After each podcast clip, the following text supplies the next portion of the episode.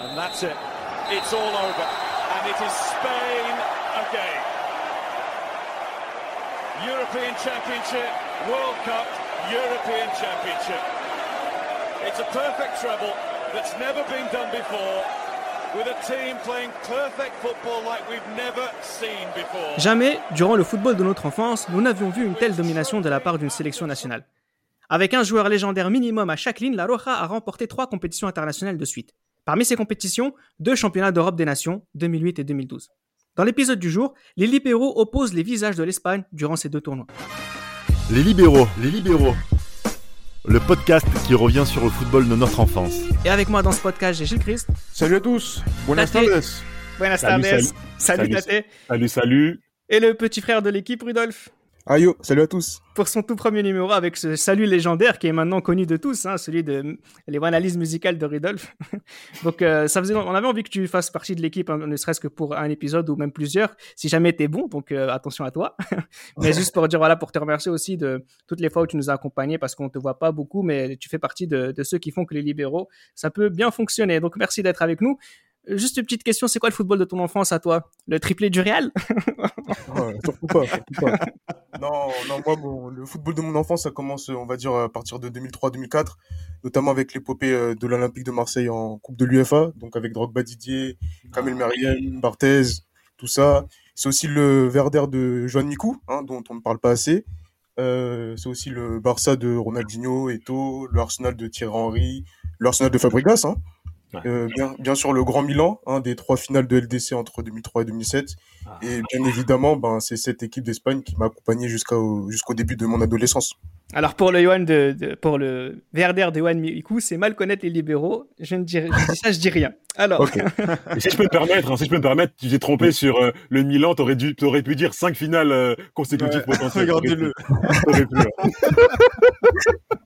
allez, va jouer l'Europa Ah, League, toi, et arrête d'énerver les gens. Alors,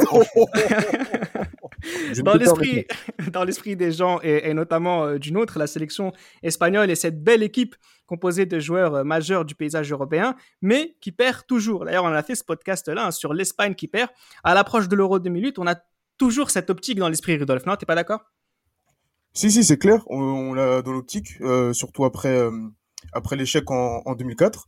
Euh, Argonès arrive donc pour remettre un peu d'ordre dans la maison. Donc il y a, y a cette Coupe du Monde 2006 qui, qui arrive avec euh, cette volonté justement de laver un peu l'affront. Mais bon, malheureusement, on va pas dire que c'est une réussite, mais pas non plus un échec, puisqu'ils sortent contre euh, l'équipe de France ben, de Zidane et de Vieira, et perdre contre cette équipe-là, c'est pas une hérésie en soi, mais euh, on va dire que on, peut avoir confiance euh, sur cette équipe par la suite, euh, parce qu'il y a quand même une très belle équipe, et euh, deux ans plus tard, ils vont gagner en, en expérience et en maturité. Alors, il fallait euh, décomplexer cette équipe. Et là, je pense, hein, a été le principal travail et la principale réussite de Luis Aragonés, Gilles Christ. Est-ce que tu es d'accord avec moi? En primer lugar, es un honor de, de hacer este podcast con ustedes sobre el mejor equipo de todos los tiempos. Voilà, je voulais le faire en espagnol. J'ai cru qu'on allait me lancer, mais voilà, donc je laisse euh, l'honneur à, à Rudolf, notre notre nouveau. Mais surtout, voilà, par rapport à cette équipe euh, de Luis Aragonés, c'est vrai que il y a euh, une volonté, une idée de qui, on va dire, qui ressort de, de son mandat, c'est de décomplexer, justement, comme tu le disais, Reda, cette équipe.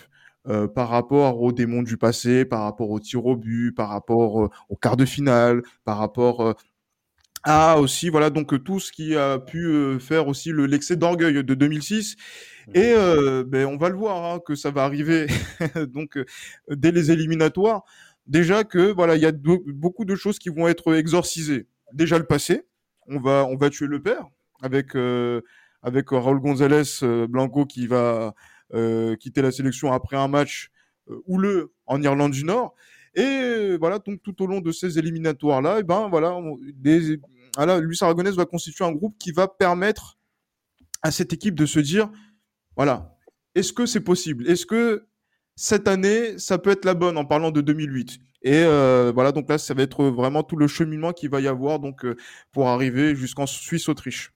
Tuer le père, c'est ce de- ce ne pas prendre Raoul. Aragonès a fait un choix extrêmement compliqué, mais c'est certainement ce choix qui est à l'origine du succès qui va venir par la suite. Hein, qu'est-ce que t'en penses? Euh, complètement, complètement. Surtout que on doit se souvenir de ce huitième de finale en 2006 contre la France où Raoul n'est pas bon lors de ce match et en plus en sous-marin il a, il, il devait pas jouer, il a forcé. Est-il euh, le pour- seul, Tate? Est-il le seul? Ah, il y avait, il y avait Salgado aussi. Il y avait donc lui et Salgado ont complètement foutu. mais, sur le, mais, sur, le- mais sur le terrain, était-il le seul à être, euh, ne pas être bon? Franchement, euh, entre Villa et Torres qui fait un bon match contre la France, en attaque c'est lui qui était pas bon, vraiment. Merci. Et Dieu sait, et Dieu sait que j'aime bien Raoul. hein. Franchement, euh, Gilles, tu me connais, on se connaît depuis euh, depuis bientôt euh, plus de 15 ans maintenant. Tu sais très bien que moi, Raoul, euh, j'ai beaucoup de respect pour lui et que je l'aime bien. Mais vrai, c'est vrai. contre la France, franchement, et surtout quand on a appris ce qu'il a fait en coulisses avec Salgado, qu'ils ont forcé à jouer, Salgado n'a pas réussi, mais lui a réussi. Quelque part, il, il posait problème avec la nouvelle génération montante qui a gagné l'Euro des moins de 21 euh, en 2004. Il posait problème. Il y a eu ce match en, Ir- en Irlande du Nord. Il y a surtout eu ce match au Danemark, le 3-1, la naissance, euh, cette naissance de cette équipe, qui est un petit peu le Roumanie-France de 95. Hein. C'est ce match contre le Danemark euh, à Copenhague en 2007, où Aronnet se rend compte que il a une génération de joueurs vraiment doués, et c'est là qu'il va mettre l'accent sur la technique. Il, il dit à ses joueurs, techniquement, on est l'une des trois meilleures équipes euh, en- au monde, et on va s'accentuer sur ça. D'ailleurs, c'est ce qui- c'est ce qu'on va, c'est ce qu'on va apercevoir hein, tout au long des, des prochaines compétitions. On commence donc par l'Euro 2008, euh, le premier tour notamment, avec un David Villa en feu. L'Espagne déroule sur ce premier tour, Rudolf. Euh, la Russie et la Suède avec l'équipe type, la Grèce avec l'équipe B. Euh, qu'est-ce que, c'est quoi ta lecture de ce premier tour espagnol? Euh, c'est propre. Ben, comme tu l'as dit, c'est un 3 sur 3. David Villa, euh, comme tu l'as dit, qui est, qui est littéralement en, en feu. Euh, on peut déjà percevoir euh, justement cette complément- complémentarité pardon, qu'il a avec euh, Torres dès euh, euh, le premier match, dès le premier but euh, contre la Russie. Euh, ben, c'est un match qui, euh, où ils ont éclaté. Ensuite, contre la Suède, bon, c'est toujours une victoire assez étriquée, mais euh, au final, ça passe. Et Belle équipe ont- de Suède. hein. ouais, très belle équipe de Suède. La bagarre, hein, la bagarre. Et, euh, Une équipe qui sort au premier tour. Hein. Bon, voilà. ouais, Mais ils sont venus pour se battre. hein. Sur ce match, ils sont venus pour se battre. Il faut le dire. Olaf Melberg, oui, on, Ah on- ouais. on- on le connaît. Et Ah, donc, en fait, Juve- Et donc, en fait, ils sont très sereins pour le troisième match où ils peuvent faire tourner. Et même là, ils réussissent à gagner. Il change 10 joueurs sur 11. Il y a Iniesta qui, qui continue, euh, qui rejoue sur ce troisième match. Elle joue comment cette équipe? Tate Un 4-4-2 un peu bizarre à plat qui demande beaucoup de mobilité à Iniesta et Silva. Euh, Senna est à la récupération, Xavi à la baguette. Euh, tu penses quoi de, de, ce, de, cette, de ce 11 euh, espagnol? Un 4K2 qui se transforme aussi en 4-1-3-2 avec des joueurs qui permutent beaucoup aussi euh, Villa et Torres. Villa et Torres qui, qui sont insaisissables en attaque. Ils permutent ils- à gauche, à droite. On a Iniesta et, et David Silva qui tantôt permutent à gauche, à droite. Et on a surtout bah, Xavi. Xavi, on doit le rappeler avant cette compétition qui, avant Guardiola, quand Guardiola vient en sélection et sur le départ au Barça, en quelques semaines, il passe de quand Guardiola dit on garde Xavi et il passe de meilleur joueur de cet euro. Et on a aussi Senna, euh, Senna qui est au milieu de terrain, qui est, qui est, qui est tout simplement exceptionnel. Grosse équipe, grosse équipe. Et premier match contre la Russie, euh, je me dis, mais c'est qui ces joueurs? C'est exceptionnel. Même si les Russes ont des occasions, hein, ils touchent aussi les montants. Mais quelle équipe, quel jeu. Et on a un Villa qui est complètement euh, on fire. Après, euh, Gilles Christ, voir euh, l'Espagne excellente au premier tour, c'est pas quelque chose à laquelle on n'était pas habitué. Même si à l'Euro précédent, elle n'était pas très bonne, mais en Coupe du Monde notamment, l'Espagne fait partie des toujours des meilleures équipes de premier tour. Là où ça va être important, ça va être au quart de finale, puisque ce qui est intéressant contre l'Italie, c'est une équipe, on va dire, qui est du même niveau, mais il faut que l'Espagne réussisse enfin à battre une grande nation, et c'est ce qu'elle va faire au tir au but. Ouais, mais voilà, surtout Luis Aragonès dit euh, à ses joueurs, notamment même au premier tour, hein, avant de commencer contre la Russie, il dit que si cette équipe ne va pas en finale, c'est il, est- il, il est une merde. Il croit en cette équipe. Il croit justement donc euh, euh, à toute la toute la potentialité de, de, de ce de, de cette équipe, de ce groupe euh, qui- qu'il a qu'il a formé avec des joueurs qui sont magnifiques, et voilà, qui est incroyable et qu'on va le voir par par la suite. Et c'est vrai que le match de quart de finale, en fait, il est à la croisée de tous les chemins. Je pense que Mhm. sans ce match-là, Oui. rien ne se passe, en fait. Oui, oui, oui. Voilà. Parce que on est en quart de finale. Les Espagnols ont cette habitude, justement, de perdre en quart de finale. Ils jouent contre l'Italie, une équipe dont, voilà, qui a toujours été leur euh, némésis, en fait. Donc, c'est cette équipe qui a été leur bête noire pendant de longues années. Donc, sur ce match-là, il y a cette idée de si on gagne, on- déjà on passe, on passe l'écart et en plus on bat notre bête noire. Donc c'est à ce moment-là en fait que peut-être beaucoup de choses vont se jouer. Le match est assez tendu, assez serré. En plus, euh, on voit que par exemple, euh, même dans les duels, c'est assez âpre. Marco Ouais. Senna aussi incroyable dans cette rencontre et Ouais. vraiment très très beau match de, de, de sa part. Euh, Buffon est à deux doigts de faire une boulette digne de, Bak- de Pagliuca en 94 dans la rencontre. Merci le poteau. Merci les poteaux toujours. Et il y a la séance de tir au but parce que à ce moment-là, et là Rudolf, euh, on est on est ensemble quand on regarde ce, ce match à, à la télé. Rudolf pense que Buffon est le meilleur gardien du monde devant Mais comme tout le monde, mais tout le monde. tout Oui, monde. mais euh, bon, Tout Je le monde sauf moi. Voilà, Non, effectivement, je suis convaincu. Non, non. Voilà, je, je suis convaincu que Iker Casillas va être et doit être meilleur que, que Gianluigi Buffon. Et ce jour-là aussi, c'est le moment pour Iker Casillas de faire sortir quelque chose, puisqu'il a toujours, il a été déjà bon dans des séances de tir au but euh, avec euh, l'équipe d'Espagne contre l'Irlande en 2002. Et voilà, il y a ce match contre les Italiens où euh, voilà, il, il sort les arrêts. Et je sais que ça a été l'une des grandes blessures de, de notre cher Reda, euh, dit Nathalie. qui, D'ailleurs, non, mais autant, autant euh, l'arrêt, l'arrêt de, l'arrêt de, de Casillas sur De Rossi est exceptionnel. sur Ouais, ouais, c'est, c'est- oui, oui, oui, oui. Il est exceptionnel, honnêtement. Dis Vraiment. Nathalie, je suis désolé. Rudolf aurait arrêté ce penalty. Je suis pas... Mais Non, oui, mais on- même, C'est pas une même- insulte envers Rudolf. Hein. J'aurais même ma arrêté aussi. cousine, même ma cousine l'aurait arrêté. hein. Non, mais en fait, ce qui m'intéresse aussi sur ce match-là, pour continuer, c'est vrai que c'est un match qui est vraiment fatidique. C'est sur la manière d'aborder un, match, une compétition de la part des Espagnols. On ne les avait pas vus faire ça euh, auparavant, notamment nous, notre génération. Donc, on- c'est vrai qu'on a vu des, des Chiellini, des Marquena, euh, qui pour moi, enfin, j'ai revu le match, c'est ceux qu'on a le plus vu. Hein. C'est pour vous dire à quel point ce match était euh, âpre. C'était vraiment un match d'hommes. Et c'est un match d'hommes que les Espagnols ont réussi à passer dans la séance de tir au but. Et là, c'est ce que, c'est ce que dit Gilles Christ de Tate, c'est que il y a des symboles comme ça qui font que l'Espagne est passée à autre chose, dans une autre dimension. Bah, les Espagnols euh, étaient clairs après le match. hein. On a vaincu le maléfice. C'est-à-dire que même moi, devant ma, ma télé avant les tirs au but, pour moi, l'Italie allait passer. Surtout que à l'époque, hein, bon, Gilles pensait que Casillas était au-dessus de Buffon, le match c'est tout l'inverse. Buffon qui avait arrêté le penalty de Moutou au premier tour, Ah oui, mais c'est un, c'est un arrêt Et- extraordinaire. c'est un- extraordinaire et Buffon a le vent en poupe et je me dis que non, il va, il va, il va faire gagner l'Italie. Et surtout que quand tu vois les tireurs italiens, bon Grosso et De qui avait l'habitude de, de tirer, il avait marqué aussi en Coupe du Monde, la finale de la Coupe du Monde, voir De Rossi rater, c'était une très grosse surprise pour moi. Et c'est Casillas, hein, tout simplement, qui fait gagner euh, l'Espagne lors de cette séance de tir au but. Et là, sincèrement, il y a un tournant, comme on, comme on est en train de le dire. Il y a vraiment un tournant. Le, le- à partir de ce moment-là, le, le maléfice est vaincu. Et l'Espagne, entre guillemets, a ce grain de chance qu'elle n'avait pas avant. Et ça va complètement les décomplexer, même dans le match d'après, qu'on va en parler. euh. Bah justement, une équipe favorite qui est dans un qui est complètement décomplexée, c'est ce qui va Ouais. se passer contre les Russes qu'ils retrouvent en demi-finale. Les Russes qui ont été impressionnants jusqu'à présent, Rudolf, mais les Russes qui sont surtout cuits. Ouais, ils sont cuits euh, après euh, cette victoire face aux Pays-Bas, si je me La prolongation, parle-en, ça. s'il te plaît. S'il te plaît. Parle de la prolongation. On, va parler de la Russie un jour, vous inquiétez pas. euh, C'est c'est inhumain pas- ce qu'ils ont fait. C'est inhumain ce qu'ils ont fait. C'est inhumain. En tout cas, Non, voilà, ce qui est intéressant, c'est quand l'Espagne doit assumer un, un statut de favori, ils le font, et avec une belle manière. Ça fait 7 buts sur les deux matchs contre les Russes. hein. C'est ça, et même tarif que que- qu'en poule, donc plus 3. Là, cette fois-ci, c'est 3-0. Même si en première période, euh, ils marquent pas, ben, ils restent euh, calmes, ils ne paniquent pas. Et euh, ils vont marquer en deuxième, euh, en deuxième période et, et ensuite dérouler.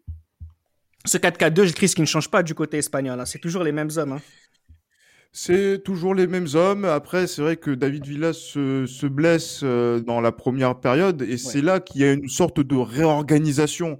Parce qu'on se dit, est-ce que, par exemple, euh, voilà, donc pas de réorganisation, puisqu'en fait, on va faire sortir Villa et on va faire rentrer El Gitano, euh, Daniel Guissa, qui sort d'une très belle saison avec Mallorca et qui va jouer, la, la- qui va jouer la, la deuxième période.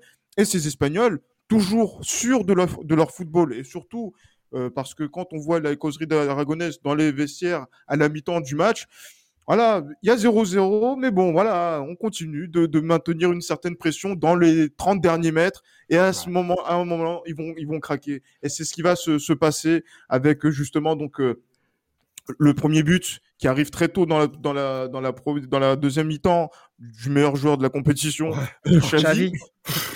Xavi en plus euh, avec une très belle action en, en- en prime. Puis Guissa qui va encore marquer, et après David Silva euh, qui, marque le, troisième but. L'Espagne fait grosse impression, et quand on voit le dernier carré, où de l'autre côté il y a eu Allemagne-Turquie qui était assez serré, que là on voit qu'il n'y a pas de match entre euh, les Russes euh, et les Espagnols, et bon on se dit voilà est-ce que c'est l'heure? Est-ce que c'est l'heure de l'Espagne? Est-ce que cette année, ça va être l'année, comme je le disais tout à l'heure, et avec les Espagnols qui chantaient notamment sur la cadena Ser, si, si, si, este aussi. Et bien voilà, on y est en fait, avec la finale de, la finale de Vienne. Justement, la finale de Vienne, alors juste une petite euh, précision, c'est c'est Serge Fabregas qui rentre à la place de David Villa et c'est Mhm. ça que c'est cette compétition qu'on va retrouver en finale hein, avec euh, Guisa bien qui va rentrer qui va rentrer à la 70e minute. euh. Alors justement Et cette qui finale marque juste après. oui, qui fait. marche juste après. hein. Mais justement, ce qui est intéressant, c'est que justement, depuis 1964, l'Espagne cherche à gagner euh, un nouveau titre intercontinental. Elle a échoué en finale en 1984, euh, depuis plus rien. En finale de l'Euro 2008, ils affrontent l'Allemagne de Michael Ballack. Euh, qui est favori selon toi, Tate? Franchement, euh, moi j'y croyais juste après euh, l'Italie. Pour moi, ils allaient au bout. Pour moi, c'est l'Espagne. Surtout que les Allemands, c'était un peu poussif. Hein. Les Allemands contre la Turquie, c'était contre le Portugal, ils ont été bons, et physiquement Ouais. ils ont été là. Mais contre, Ah, les, les- ouais. Mais contre les Turcs, c'était vraiment poussif. Merci euh, Philippe Lam. Et souvenez-vous, on a été coupé aussi pendant le match euh, avec la panne de TF1. Je sais pas si vous vous souvenez de ce... Exactement. où d'un coup le- on a vu Vieira et Anelka. D'un coup, je sais pas si vous vous souvenez. Et justement, après retour antenne, il y a eu euh, Bruno Scropetta qui est devenu après directeur sportif, euh, notamment du Paris Saint-Germain, qui est, qui est intervenu à l'antenne pendant un temps parce que pendant une vingtaine de minutes, on n'avait pas vu le, ben, on ne voyait pas le- la rencontre et en fait, on a suivi les buts en, en, en différé. C'était assez bizarre. Ouais. Euh, mais voilà, donc euh, les Allemands sont allés en finale.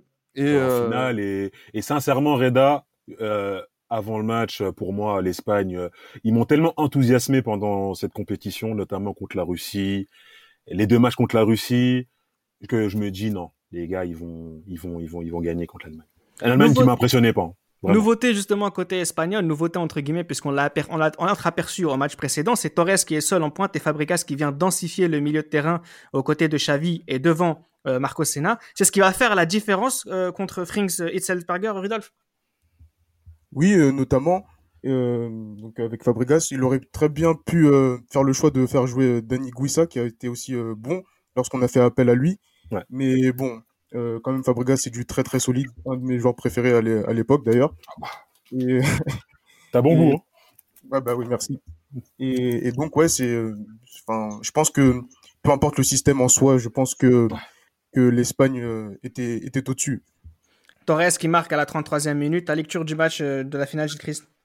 Ouais, mais franchement, là, pour, le, pour ce match-là, il y a eu euh, quand même un petit peu, euh, au début du match, un peu d'appréhension euh, pour les, Espagnols. Les, Allemands ont, essayé de mettre un petit peu de, pression, mais les, après, les Espagnols sont revenus dans la rencontre assez rapidement, ont eu des occasions jusqu'au but. Euh, Philippe Lam est un assassin, j'ai l'occasion de le dire ce soir, donc euh, je suis très content. Parce que sur le but, il est responsable et coupable. Voilà. Si l'Allemagne n'a si pas gagné en 2008, c'est sa faute. Voilà, il faut le dire. Oh. Euh, Ah, voilà. dur, Ah, il a le droit de se tromper. voilà. non mais il est un peu dur t'es un peu dur mais Un je parlerai peu- après Mais, mais pour un pour, pour quelqu'un qui est qui doit être euh, parmi qui est censé être parmi les meilleurs latéraux droits de l'histoire du football, ah une, bon une erreur de ben, paraît-il. Moi je Mais, sur, mais sur le côté gauche aussi, il le fait cette erreur. donc. Ah mais il, il paraît qu'il il, il- avait besoin de 48 heures pour pouvoir se changer d'un Ouais. poste à un autre. Ouais, Donc- donc, donc, du coup, il a eu son, il a eu son temps et il a marqué euh, contre les Turcs, mais là contre les, les Espagnols, il a fait l'erreur. Mais après Torres, qui était insaisissable sur cette saison 2007-2008, Non, c'est Torres qui est exceptionnel sur cette action.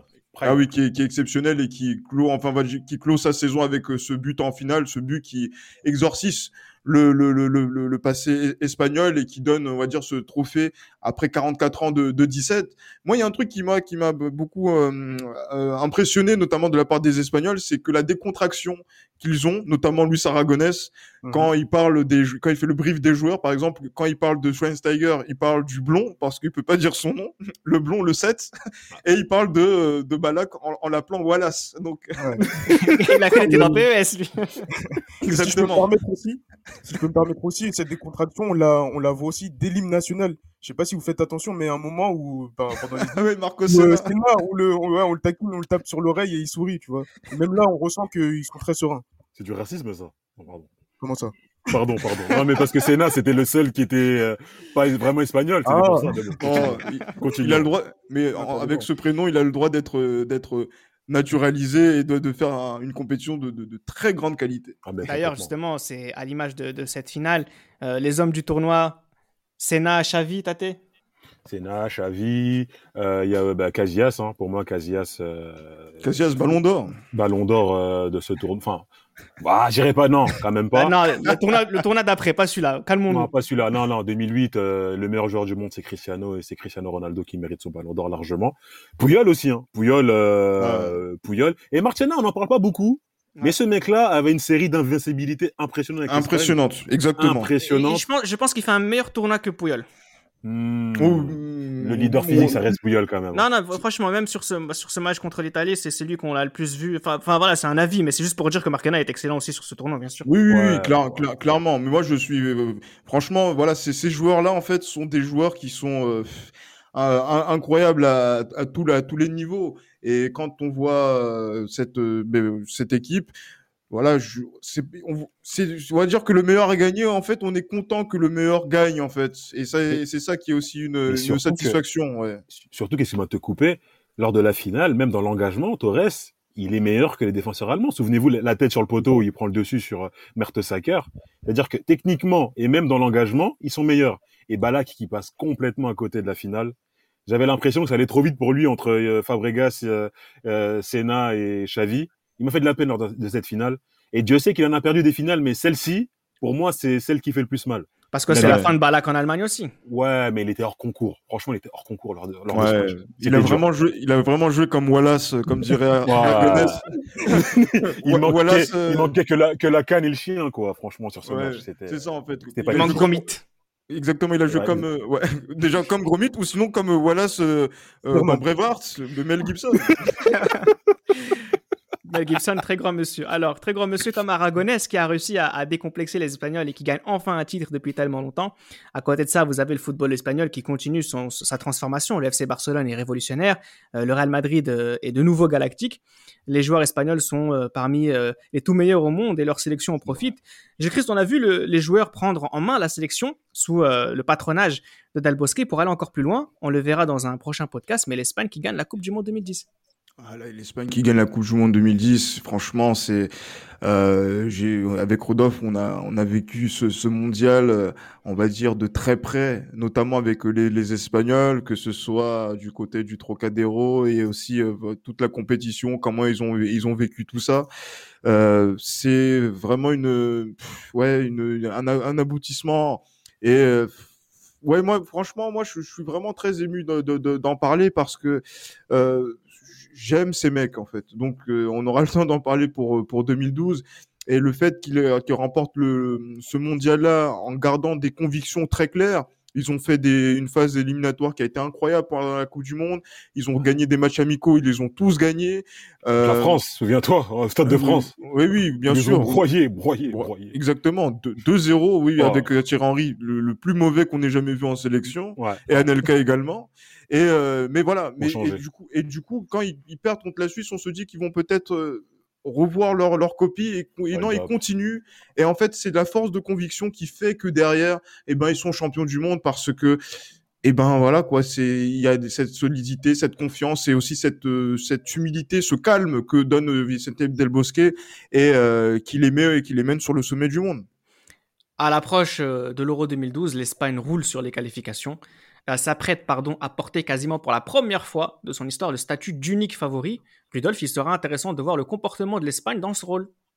C'est ça, unique favori, comme tu l'as dit, c'est quelque chose qu'on, il me semble, hein, qu'on n'a jamais vu euh, avant euh, à ce point-là, parce que si je fais le parallèle, par exemple, avec l'équipe de France, 98 euh, victoires, 2000 victoires, en 2002, ils arrivent en tant que favoris, certes, mais il y a quand même des outsiders euh, très très forts, donc je pense notamment à l'Argentine de, Ouais. de Bielsa, ou sinon l'Espagne de, de Raoul, euh, le, bien sûr le, le Brésil de Ronaldo, donc il y a quand même des, des adversaires très très sérieux. Alors que là, je trouve que là, l'Espagne est vraiment seule au monde à, à ce moment-là. Petite interrogation quand même, Tate. Euh, Senna n'est plus là, bon depuis longtemps déjà, mais comme Puyol, Villa aussi, Villa aussi qui est absent. Il y a que, il y a vraiment aucune raison de s'inquiéter selon toi? Non, sincèrement, à- en 2012, ils ont, ils sont un peu, ils sont un peu sur les rotules parce que il y a la saison de la Liga, euh, les, les, les 100 points du Real. euh, la saison du Barça. Et surtout, c'est une équipe qui, entre l'Euro et, ce, et euh, l'Euro 2008 et, la, et l'Euro 2012, il y a la Coupe des Confédérations, il y a la Coupe du Monde. Les mecs, ils enchaînent, ils enchaînent. Ils arrivent un peu quand même. On sent que, surtout un mec comme Xavi, on sent qu'ils arrivent quand même sur les rotules un petit peu. Euh, là, tu as parlé de Villa qui, est, qui est, prêt, qui est absent pour, pour blessure. Moi, ce qui me m'affecte un petit peu, c'est aussi l'absence de, de Pouyol aussi, qui n'est pas là pour blessure également et qui euh, euh, déjà qui avait, qui avait pensé après le mondial arrêter la sélection. On lui a demandé de continuer, mais là physiquement, il n'avait pas pu euh, tenir le, le, coup. Donc du coup, il y a eu un renouvellement de de génération et aussi des changements de, de poste, hein, effectivement, oui, puisque là, on nouvelle va voir, défense euh, centrale. Mmh. Exactement, on va voir donc une nouvelle charnière, on va voir aussi une nouvelle configuration euh, tactique également, euh, du, du, fait justement donc des, des absences de, de, de Villa. Et euh, parce voilà pour justement donc aussi en termes de milieu, il y a une telle densité de joueurs de qualité qui fait que euh, cette équipe d'Espagne, elle peut pas jouer comme elle a joué en 2008 et en 2010 en fait. On voit que ça commence timidement hein, contre l'Italie. Tate dans une formation sans attaquant. Sans attaquant. L'idée, c'était de reprendre un petit peu le, comme le Barça, c'est-à-dire attirer euh, les défenseurs centraux dans les dans les 25-20 mètres et après partir sur le dos des défenseurs. Simplement, les Italiens avec leur défense en 3, à 3 et un très très bon match de De Rossi ce jour-là. De Rossi en défense centrale. C'est d'ailleurs, euh, il aurait pu exploiter ce poste euh, pour la Par fin la de suite. Ouais, ouais, Franchement, je trouve, Mm. je trouve qu'il aurait pu vraiment exploiter parce que le match qu'il fait contre euh, contre les, les Espagnols, il est exceptionnel, je trouve. Et euh, mais ils ont beaucoup respecté les Italiens lors de ce premier match, ce qu'ils ne feront pas en finale. Mais ouais, ils arrivent un peu timidement. Euh, ils commencent un peu timidement. Ouais. Torres revient dans le 11 contre l'Irlande et, et, contre la Croatie. Euh, L'Espagne se qualifie. Quelle différence ça fait selon toi, Rudolf, euh, ce retour entre guillemets, vraiment entre guillemets, à la normale avec un attaquant euh, entouré de Iniesta et David Silva? Bah, ça fait une petite différence, même si l'adversité est un peu différente. Donc euh, contre l'Irlande, quand même 4-0. Euh, Torres qui, qui marque hein, de, très rapidement. Mais aussi, il faut souligner que quand même, euh, euh, Torres est remplacé et euh, par Fabregas qui marque également. Donc, oui. c'est dire que quand même, y a, y a, peu importe encore une fois le qui joue, ben le, le ce qu'on sait, c'est que c'est l'Espagne qui va qui va gagner assez et assez facilement. Ils éliminent ensuite euh, la Croatie 1-0. Ah, faut parler de ce ah, match. Oui, oui, faut, faut, Avec, voilà, ah, faut, faut parler de ce match. Bah, Parlez-en. Bien sûr. Voyez comment oui, Gilles? Bien sûr. Encore une fois, si on veut parler encore une fois d'un joueur qui doit être Ballon d'Or euh, ouais, cette, cette, ouais. voilà, cette année-là, c'est Icar Casillas. Pourquoi ouais, on parle de, de ce, ce match-là? C'est vrai qu'il passe inaperçu, mais c'est un grand match de football déjà, de, de premier tour. Modric. Et les et, et les... Modric est incroyable oh ce, là ce là jour-là. Oh. Les Croates auraient pu éliminer l'Espagne. Ça, Oui. c'est- c'est c'est vrai que là, il faut, c'est quelque chose qu'il faut, dont il faut parler. Et il a fallu des miracles de la part de, de d'Iker Casillas pour déjà Ça, maintenir l'Espagne en vie avant Rakitic. que, avant que, et notamment sur Rakitic, quel- Ouais. je- je- j'en reviens pas encore, avant que les- l'Espagne se, voilà, marque grâce à, à Navas sur un voilà superbe service euh, d'Iniesta. Et euh, voilà passe euh, on va dire tranquillement avec euh, 7 points. Mais euh, ça s'est joué à peu de choses dans, dans, dans ce match-là. Et franchement j'invite les gens qui euh, n'ont pas vu le match Espagne-Croatie à le regarder parce que peut, on, se, on aurait pu se dire oui peut-être au tir au but ça se jouait à rien et tout etc mais il y avait plus de sérénité dans ces tirs au but là que dans ce match contre la Croatie. Et Là, surtout ce match, excuse-moi Reda, ce match, regardez ce match parce que Modric, il fait un match. Oh, oh mon dieu, mon Bah, dieu. c'est sur le rythme de, de- du tournoi qu'il avait fait en 2008 déjà. Mais... Oh, pff, non mais là, il était, il était on fire, on fire. Enfin, France mais qui- au premier tour ouais. Ouais, malheureusement. La France qui ne fait pas le poids du coup euh, sur le quart de finale avec euh, l'Espagne qui semble avoir retrouvé euh, qui semble avoir trouvé la bonne formule. Ce sera donc avec Fabregas et ce sera un doublé de Xavi Alonso, euh, Rudolf. Exactement, ça c'est une- encore une preuve que le danger vient de partout. Euh, Xabi Alonso qui marque euh, qui marque un doublé et euh, si je peux me enfin me permettre de faire une petite pique à tâter, c'est pas avec euh, Yann Villa au milieu de terrain qui euh, pour l'Espagne, tu vois. Donc, euh, donc, c'est sûr que Et Florent Malouda, Mb- Cabaye au milieu dans le cœur du jeu, hein, donc euh, c'est Ouais, pas, bah, c'est pas Fab- c'est- c'est c'était pas le plus scandaleux, hein. C'était pas ça le la- plus scandaleux. sur la compo, heureusement qu'il y a Benzema et, et euh, Ribéry pour euh, Ah, mais il a mis euh, Debuchy, il a mis Debuchy milieu, milieu, milieu, milieu droit, les gars. Parle bien de Laurent Blanc, le mec qui attend une, grande sélection, une grande, Lo- grande équipe. Laurent, Laurent Gland, oui. Oh. Et c'est de là que les, les buts sont venus en plus. Hein, de, Mais de- franchement, ouais, ouais. Et ouais, ouais, À ouais. plat ventre, à plat ventre. À plat ventre. Et, avec, et en plus, souvenez-vous, tu téléfoot, tu avais les parents de Debuchy, euh, un reportage sur eux.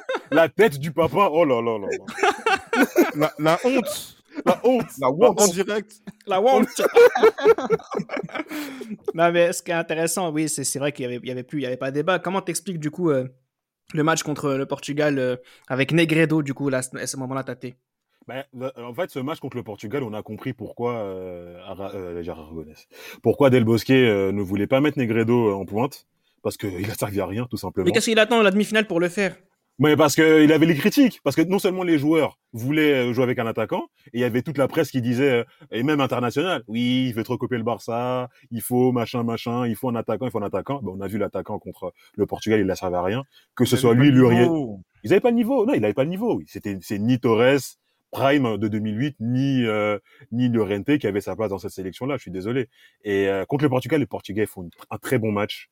Un mec comme Coentrao euh, en sélection, c'est vraiment pas le même joueur qu'avec le Real. Et ça, joue, ça se joue à peu de choses. Hein. Ça se joue au tir au but, ça se joue à une euh, mésentente entre euh, Nani et Bruno Alves qui va tirer le troisième penalty. Et ça passe. Et ça Ça, passe. et ça, c'est pas normal, puisqu'en fait, normalement, c'est quelque chose qui doit être euh, réglé. Et même, j'ai Ah oui. l'impression que même Cristiano Ronaldo s'est caché. caché. Il s'est caché, bien sûr, bien sûr. Pourquoi bien je- sûr. Pourquoi il je dis tirer le cinquième. tu sais Non, oui, Reda, Reda, Reda, Eh, eh, Reda, Reda, Reda, t'es d'origine algérienne. T'es, t'es d'origine algérienne. Tu sais très bien que avec Zidane, les meilleurs tireurs, c'est en premier. en premier. Oui, Et c'était le- et c'était le cas aussi que, euh, lors de Real Bayern et que Cristiano a raté le, le premier raté, ouais. penalty. Effectivement. Donc du coup, pourquoi il a voulu tirer en cinquième? C'est ce cachet qu'il a eu. Et Exactement. encore une fois, devant Icar Casillas, qui n'a toujours pas pris de but en phase d'élimination directe? Ni, puis- ni, ça, je dis ni- rien. hein. ni Ramos piqué. Le ah, la Panenka de Ramos, la Panenka. Ramos qui fait, qui fait un tournoi 2012 exceptionnel en défense. hein. En défense, il règle tous ses vis-à-vis. Hein. Tous. Et tous tous ceux qui, auraient- qui auraient pu douter aussi de, de, de son, de, son, de son adaptation aussi. Complètement. En plus, on, parlait des brouilles avec Piqué, comme quoi avant, avant la compétition, il se serait battu, etc., etc. Mais lors de, sur le terrain, euh, RAS, hein. RAS. D'ailleurs, Piqué et Ramos qui marquent tous les deux euh, le tir au but, comme pour euh, confirmer encore plus que qu'ils étaient, euh, bah, c'était des leaders euh, et pas for- forcément euh, techniquement. On va aller sur la finale. Aïe, aïe, aïe. La finale qui est une symphonie espagnole aidée par la faiblesse notamment physique et particulièrement physique des Italiens. Aïe, aïe, aïe. C'est euh, ben, en fait voilà les Espagnols euh, ont eu des critiques. Il y avait peut-être euh, trop de maîtrise dans les dans les rencontres. euh, voilà, on sentait pas une équipe qui euh, lâchait les chevaux comme euh, on pouvait parler de l'équipe de 2008 qui était beau- beaucoup Ouais. plus spectaculaire. Mhm. Mais bon, c'est comme les Rolling Stones, c'est comme les Beatles, c'est comme les grands groupes en fait. C'est au moment du, du, du grand soir en fait que on sort la meilleure prestation. Voilà, un joueur comme Xavi par exemple qui était un peu en dedans dans la compétition, critiqué, on se disait que voilà quoi, est-ce que Xavi son temps est passé? Oui, Pirlo est meilleur que lui. Ouais, et ben on a voilà, et ben Blasphème. voilà. Pirlo, Pirlo qui fait un, un vrai grand tournoi pour le coup. Qui fait un vrai grand tournoi, mais bon, mais qui fait une vraie grande finale. Voilà, c'est c'est c'est c'est c'est c'est- c'est son- ce, ce genre de choses là qui qui ressortent. Iniesta qui re- qui, qui ressort également, voilà meilleur joueur de la, la compétition et qui euh, illumine, on va dire le, le jeu e- espagnol. Mais voilà, c'est- comme tu le disais, c'est que physiquement les Italiens étaient cuits, KO. Et après, quand je vois, quand je vois, euh, franchement, c'est cette cette défense Juventi, Juventino euh, ce, face à ces, à ces Espagnols-là, j'ai de la peine puisque ça va- Juventina, oui.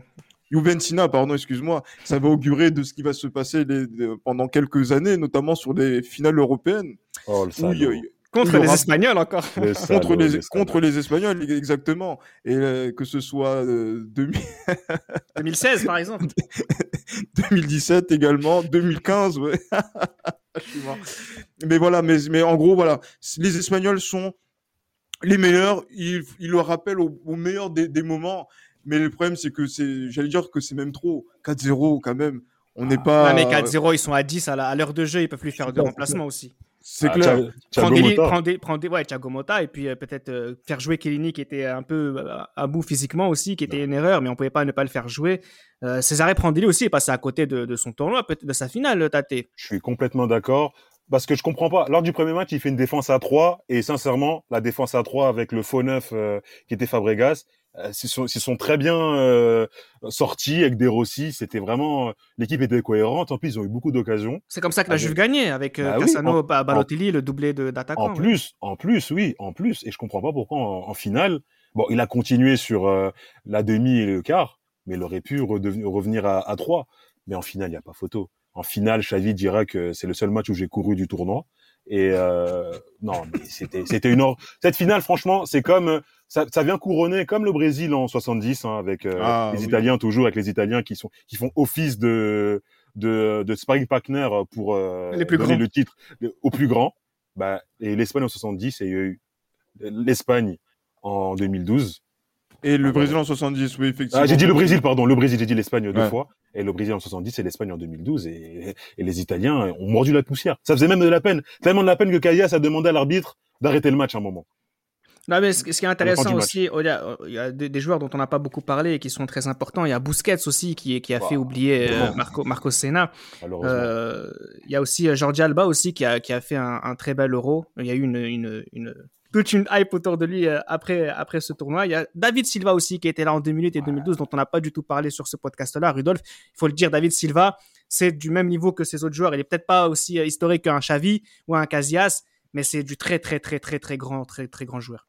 Euh, tout à fait, euh, au même titre que les, les Iniesta, les, les, les Xavi. Il est de il est de l'équipe en 2008, il est aussi titulaire, si je me, si je me trompe pas, Oui, à oui. cette période-là. Euh, voilà, c'est fin techniquement, c'est élégant, c'est intelligent. Euh, euh, il, a, il a sa place parmi euh, ces, ces, ces grands noms, sans, loin s'en faut. Pour toi, Gilles Christ, euh, c'est quoi? C'est l'Euro 2008 qui est le plus intéressant parce que c'est l'Espagne qui a réussi enfin à gagner ou est-ce que c'est l'Euro 2012 euh, parce qu'ils réussissent à, à confirmer? C'est quoi le plus dur? C'est de gagner pour la première fois ou de confirmer qu'on est les meilleurs? C'est, mais en fait, avec l'Espagne, on a l'embarras du choix. Est-ce que c'est gagner au sommet de l'Europe une première fois, puis être au sommet du monde euh, euh, deux ans après, puis est-ce que euh, maintenir, garder son titre?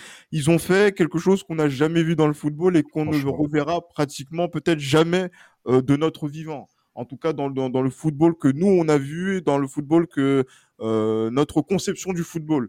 Euh, donc là, c'est énorme. Donc du coup, c'est vrai que moi, la, tendresse que j'ai pour cette équipe d'Espagne, euh, qui n'était pas forcément, euh, on va dire, euh, que j'ai pas forcément anticipé hein, sur 2008, elle vient notamment Merci. en revoyant les choses. Et euh, voilà, c'est celui qui avait raison. Et je, je le dis aussi dans ce podcast, c'est Rudolf, parce que il avait vu l'Espagne en 2008, il avait vu l'Espagne en, en, en 2010, et il était convaincu de, de, de ce, de ce choix-là. Parce que euh, voilà, tous ces joueurs, tous ces, ces champions qui, qui sont là, il faut le dire, ce sont des champions. Parce que euh, mais voilà, que, ce soit sur 2008, même si voilà les joueurs du Barça sont euh, un peu en dedans sur la saison 2007-2008, ils sont présents sur la grande compétition euh, internationale. Et alors, et voilà, après, même s'il y a les rivalités entre, de, entre 2010 et 2012, notamment à cause de, de, de, de la rivalité Real- Real-Barça, l'amitié qu'ils ont est plus forte, notamment au service de la sélection. Donc, du coup, tout est exceptionnel. L'inédit, la confirmation et encore la surconfirmation face à une adversité qui est plus rugueuse puisque c'est le super favori. Donc, du coup, il n'y a pas de débat possible pour moi pour dire que cette équipe est la plus grande équipe de tous les temps. Et, euh, Et au-delà de ça, qu'on- ce qui est- non Ouais. mais ce qui est- excuse-moi de te couper, mais tu je vais te redonner la parole après, mais c'est juste pour dire, euh, c'est que 2008, 2010, 2012, on a 6-7 joueurs qui sont systématiquement là tous les, tous les, dans les trois compétitions. Ça montre à quel point c'est vraiment la domination d'un petit d'un petit groupe de joueurs sur toute leur génération. Et c'est en cela que ça fait vraiment cette équipe est la plus grande de tous les temps, parce que Oui. c'est vraiment des joueurs qui, bien qu'ils aient confirmé aussi en club, en sélection nationale, quand ils se retrouvent, c'est c'est- c'est Ramos, c'est Piqué, c'est Xavi, c'est Iniesta, c'est David Silva. Quand ils sont ensemble, ils, ils battent tout le monde, tout le temps, à chaque fois. C'est ça qui est impressionnant. C'est le même groupe à chaque fois. Il y a 12, il y a, il y a 12 rescapés de l'Euro euh, 2008 en 2012, hein, il faut le C'est exceptionnel. C'est exceptionnel. C'est c'est énorme. Après, c'est vrai qu'il y a aussi l'impact de, de joueurs qui sortent du banc. Pepe Reina, Ah, Reina, faut en rôle- parler. Ah ouais. qui a un rôle très important dans, dans, dans le vestiaire, qui est très, euh, très influent. Mais même si voilà, on, on pense que c'est l'amuseur public, c'est un joueur qui a eu aussi son influence, notamment Mm. sur les séances de tir au but, sur les penalties a, a- Oui. a dû concéder en 2010, notamment contre le, le Paraguay. Euh, voilà, c'est c'est- c'est aussi voilà, c'est tous ces, ces joueurs-là qui sont, qui sont là, même qui sont là en 2008, qui sont absents en 2010 et qui sont présents en 2012. Je pense à Santi Cazorla, Oui. qui aurait pu, voilà, qui à cause de sa blessure n'a pas pu euh, être euh, présent en, en 2010, mais qui est aussi important. Il est, euh, voilà, il fait une, il fait, il fait un bon match contre euh, les Italiens. Ah, il rentre bien. Ah, voilà, il, donc il, il, met rentre- son il- penalty. Il met son il penalty. met son penalty. Donc du coup, voilà, donc il fait partie voilà, de, de ces joueurs-là qui sont qui sont présents. Euh, mais voilà, c'est voilà quand je, je pense à cette équipe-là, c'est c'est vraiment la, la notion d'excellence qui est mise vraiment euh, à son summum, notamment sur le football européen. Et euh, même si voilà, les gens ne peuvent, ne pas être contents par rapport au tiki-taka, parce que oui, effectivement, ça joue à la baballe avant que ça puisse rentrer, avant que le ballon puisse rentrer, qu'ils font une sorte de handball géant, etc. Ils ont posé leur tempo et leur domination sur ce football mondial. Et personne n'a pu la contester. Et c'est ça qui est exceptionnel. C'est le mastodonte du football de ton enfance, Rudolf, l'Espagne. Exactement. Euh, comme Chris l'a bien résumé, euh, voilà, la, confirmation est exceptionnelle, tout aussi bien que les autres euh, étapes. Et en 2012, donc le fait de gagner sous cette pression, moi, ce que je dirais, c'est que même la, la, la, pression du favori et la, la pression inhérente à l'équipe à d'être l'équipe à abattre, elle était même pas suffisante pour rééqui- rééquilibrer les débats. Et juste ça, ben, ça prouve que c'est exceptionnel et D'ailleurs, ils ont, ils n'ont pas trahi, ils ont fini par gagner. Et ouais, c'est quelque chose qu'on a, qu'on n'a pas vu avant. Je sais pas si on va le revoir après, mais en tout cas, ça m'étonnerait. On s'en fout du coup, Tate, qui est aucun Espagnol Ballon d'Or. Oui et non. euh, oui, parce que quand même, euh, un joueur comme Xavi aurait mérité de l'avoir en 2010, quand même. Mais malheureusement, en 2012, euh, Gilles le dira euh, Casillas. Mais bon, non, moi je le dis, Gilles l'a jamais dit. Moi je l'ai souvent dit quand- que Casillas quand- devrait gagner quand- le Ballon d'Or Quand il 2010. y a un joueur qui met 91 buts euh, l'année civile, tu Non mais j'écris, c'est qui qui nous casse tout le temps la tête en nous disant oui, euh, ce qui est important dans les Ballons d'Or, c'est aussi ce qu'on a fait les années précédentes, nanana. Oui, c'est vrai. Et 91 buts, 91, 91. Ouais, mais, mais, moi, je moi, je je- l'ai- je salue euh, Christopher, le cousin de Tate, qui, qui doit suivre euh, Exact. épisodes depuis, depuis Savigny. Mais voilà, donc euh, qui est dans l'Essonne. Mais regardez, messieurs, excusez-moi. euh, moi, je l'ai dit en plus dans un, dans un épisode que Casillas aurait dû être triple ballon d'or. Ouais, mais parce que- 2008, parce que- 2010, 2012. Voilà. Mais Parce que t'es un, malade? Non, je suis pas malade, je suis pas malade. Comme, euh, euh, Gilles, comme Alvaro Recoba? Non, arrêtez s'il vous plaît. Parce que, es- excusez-moi, parce que sur cette équipe-là, vous le savez, en plus, 2008, deux- regarde, entre le but de Zidane en 2006, jusque même le but que marque l'Italie euh, en huitième de finale de l'Euro 2016, cette équipe d'Espagne n'a pas encaissé de but en phase d'élimination directe. Entre 2008, 2010 et 2012, c'est 10 matchs, zéro but encaissé. Est-ce qu'on l'a déjà vu après? C'est pour ça que moi je mets Iker Casillas en avant par rapport à ça. D'accord. C'est la, c'est la base aussi du succès. C'est un succès aussi qui a été défensif, en plus du feu d'artifice offensif qu'on a vu. Parce que c'est une équipe parfaite. C'était Les Libéraux, un podcast produit par Sport Content.